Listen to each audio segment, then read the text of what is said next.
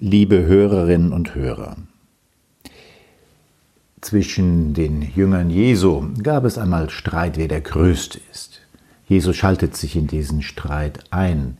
Er versucht den Jüngern etwas beizubringen, dass es nicht darum geht, wer der Größte ist, sondern wer am meisten bereit ist zu dienen. Und er endet diesen Hinweis damit, dass er seine eigene Sendung beschreibt. Er sagt, der Menschensohn ist nicht gekommen, um sich bedienen zu lassen, sondern um zu dienen und sein Leben hinzugeben als Lösegeld für viele. Das ist der Inhalt der Sendung Jesu. Sein ganzes Leben lässt sich unter diese Überschrift bringen. Er verschenkt sich, er verschenkt sich ganz. Er verschenkt sich zugunsten der Menschen, die ihm anvertraut sind.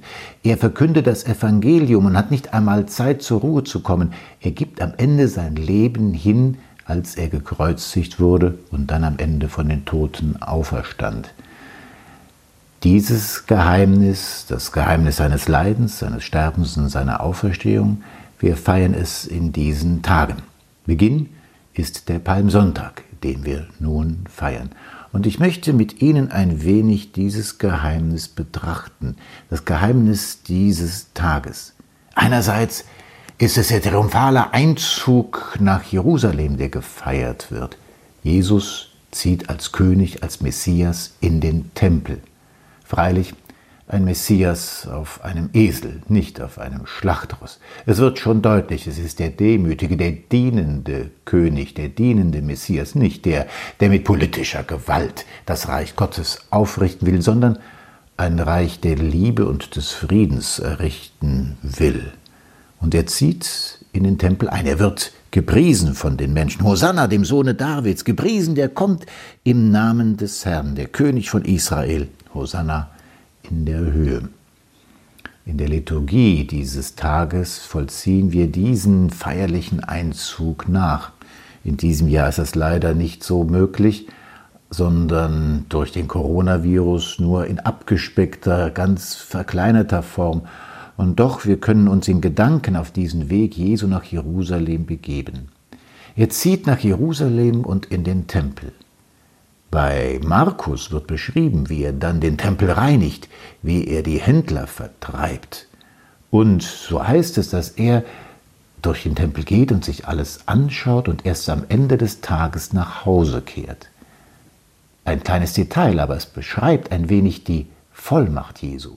Nicht nur, dass er Vollmacht hat, Hausrecht sozusagen im Tempel und zu entscheiden, wer hier hingehört und wer nicht, sondern was macht jemand, der etwas in Besitz nimmt? Er schaut sich alles an. Und so schaute er sich eben den Tempel an, ging durch alle Räume bis zum Ende dieses Tages. Das war dann auch der Grund, weshalb die religiösen Autoritäten seiner Zeit, der Hohe Rat, nun endgültig den Todesbeschluss gegen ihn fassten. Denn mit diesem Anspruch, mit diesem Messias-Anspruch waren sie entmachtet, hatten sie eigentlich keine Bedeutung mehr. Bei Johannes wird es sehr krass formuliert, dass sie die Angst haben, dass auf diese Weise er ihnen den Tempel und das Volk nimmt, weil die Römer nicht damit einverstanden sein werden, dass er in dieser Vollmacht handelt. So kommt es zum Todesbeschluss. Und so sieht man, dass an diesem Tag beides zusammenfließt. Der Jubel über den Messias, der in sein Eigentum einzieht, und zum anderen der Beginn des Leidens. Und so ist auch die Liturgie. Nach der Palmweihe und der Prozession, normalerweise jedenfalls, beginnt dann die heilige Messe.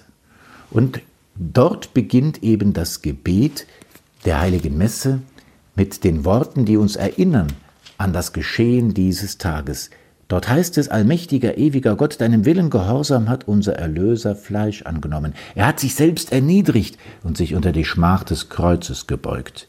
Hilf uns, dass wir ihm auf dem Weg des Leidens nachfolgen und an seiner Auferstehung Anteil erlangen. Auf dem Weg des Leidens nachfolgen. In diesem Gebet wird deutlich, wir sollen nicht als Zuschauer das Ganze betrachten, sondern ihm wirklich folgen dabei sein, an seiner Seite sein, mit einem mitfühlenden, offenen Herzen. Und das kann uns auf verschiedene Weise gelingen, wenn wir uns versuchen, in die Situation gedanklich hineinzubegeben. wenn wir versuchen, uns vielleicht mit einer der beteiligten Personen zu identifizieren und aus dieser Perspektive heraus das Geschehen zu betrachten, wenn wir versuchen, eben an seiner Seite zu bleiben. Die Texte der Liturgie dieser Tage, sie können uns da eine gute Hilfe sein. So heißt es dann in der ersten Lesung der Heiligen Messe zum Palmsonntag aus dem Buch Jesaja: Gott der Herr wird mir helfen, darum werde ich nicht in Schande enden, deshalb mache ich mein Gesicht hart wie ein Kiesel. Ich weiß, dass ich nicht in Schande gerate. Jesaja kündigt in seinem Lied vom Gottesknecht an, was dem Gottesknecht blüht und dass der Gottesknecht eben nicht die Hoffnung verliert, sondern fest in Gott verwurzelt ist. Vorausbild Jesu, der nicht nur Gott verwurzelt ist, sondern Gott selbst ist. Und dann in der zweiten Lesung aus dem Philipperbrief jenes berühmte Wort, dass Christus eben Gott gleich war, aber nicht daran festhielt, wie Gott zu sein, sondern so heißt es, er entäußerte sich und wurde wie ein Sklave und den Menschen gleich.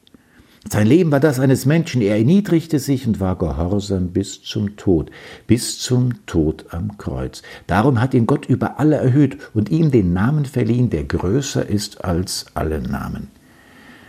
Was für ein Text. Und er ist eigentlich schon eine Interpretation dessen, was Jesus von sich selbst gesagt hat. Der Menschensohn ist nicht gekommen, um sich bedienen zu lassen, sondern um zu dienen und sein Leben hinzugeben als Lösegeld für viele. Ja, und nun folgt nach dem Ruf Christus Sieger, Christus König, Christus Herr in Ewigkeit die Passion, das Leiden Jesu, in diesem Jahr nach Matthäus. Und hier ist es gut, sich in aller Ruhe hinzusetzen und diesen Text zu hören. Vielleicht hilft es sogar, ihn parallel dazu zu lesen, damit er nicht an uns vorbeizieht. Vielleicht ist es auch gut, ihn im Vorhinein schon mal anzuschauen oder wenn wir die Heilige Messe im Fernsehen gesehen haben, danach noch ein wenig zu betrachten. Lassen wir uns auf dieses Geschehen ein, lassen wir uns wirklich zu Herzen gehen, was damals geschehen ist, beginnend mit dem Gebet in Gethsemane, mit seinem Leiden, das in seiner Seele beginnt, wo er einfach menschliche Angst hat vor dem, was geschieht. Und vielleicht sieht er auch die Erfolglosigkeit seines Tuns, wie viele Menschen über die Jahrhunderte hinweg nicht glauben, sich nicht zu ihm bekennen, sich nicht bekehren. Die heilige Mutter Teresa von Kalkutta, sie fühlte sich besonders Jesus im Garten Gethsemane nah und sie wollte ihn trösten durch ihr Leben. Ja, Jesus Christus war Gott und wahrer Mensch. Er hat gelitten, er hat Blut geschwitzt vor Angst, aber er hat auch gesehen, was es dass es Menschen gibt, die an seiner Seite bleiben, die wieder zu ihm zurückkehren. Und das wird ihm in dieser Stunde Trost gebracht haben. Und sein göttliches Herz wird sich auch auf sie und auf mich gerichtet haben. Und er wird sich in dieser Stunde gefreut haben, dass es in der Zukunft einmal Menschen gibt, die Ja sagen zu ihm. Und nicht nur in der Zukunft, sondern in jeder Generation. Vielleicht ein Gedanke, der einem hilft, ja, wirklich mit dem Herzen bei ihm zu sein, dein Gebot, Gott und die Nächsten zu lieben, besonders ernst zu nehmen. Es geht weiter mit der Gefangennahme. Ja, mit einem Kuss wird er verraten. Dem Kuss des Zeichen der Liebe und der Freundschaft, das wird ein Zeichen des Verrats. Was für eine Perversion der menschlichen Gesten. Und die anderen Jünger, sie sind verzweifelt und rennen weg. Ja, und selbst Petrus, der Felsenmann, er verleugnet ihn. Es bleibt am Ende der Apostel Johannes, der Jüngste. Weshalb eigentlich? Eine Überlieferung sagt, und sie halte ich für sehr wahrscheinlich, dass Johannes eben zu Maria, zu seiner Mutter gegangen ist, um ihr zu berichten, was los ist. Und dass Maria ihn sozusagen unter den Arm genommen hat und mit ihm dann an die Stätte des Gerichtes, der Geißelung, des Kreuzweges und des Kreuzes gegangen ist ja, dass wir sozusagen Maria zu verdanken haben, dass wenigstens einer der Apostel nicht Jesus allein ließ. Ja, erschütternde Momente, ein erschütterndes Geschehen. Es ist deshalb ein, ein gutes Mittel der Volksfrömmigkeit, den Kreuzweg zu beten und noch einmal aus anderer Perspektive diesen Weg Jesu nachzugehen, nachzuempfinden und dabei all die mit hineinzunehmen, die eben für, für die eben Jesus diesen Weg gegangen ist. Ja, die Kreuzigung. Jesus stirbt und er wird begraben. Interessanterweise kommen bei seiner Grablegung Menschen zum Vorschein, die bis dato eher auf der anderen Seite wohl waren. Beim Hohen Rat, Nikodemus, Josef von Arimathea, sie leisten dem Herrn die letzte irdische Ehre. Ja, damit endet die Passion, aber nicht das Evangelium. Und dann ja, dann folgt eben nach diesem Wortgottesdienst, der sehr ausführlich ist und des, dem vorgeschaltet die Palmweihe ist und die Prozession, folgt dann die Eucharistiefeier. Das Kreuzesopfer Christi, das Geschehen, was wir zuvor gehört haben, es wird Gegenwart, lebendige Gegenwart. Und nicht nur das Kreuzesopfer, sondern auch die Auferstehung.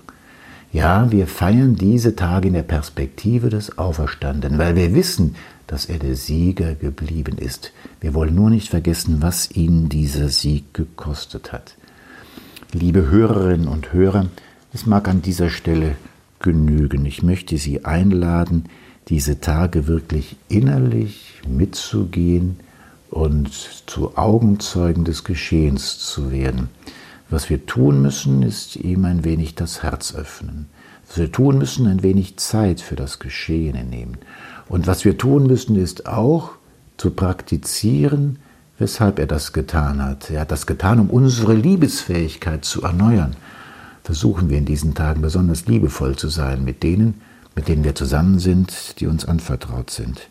Gott segne Sie an diesen Tagen und ich melde mich wieder.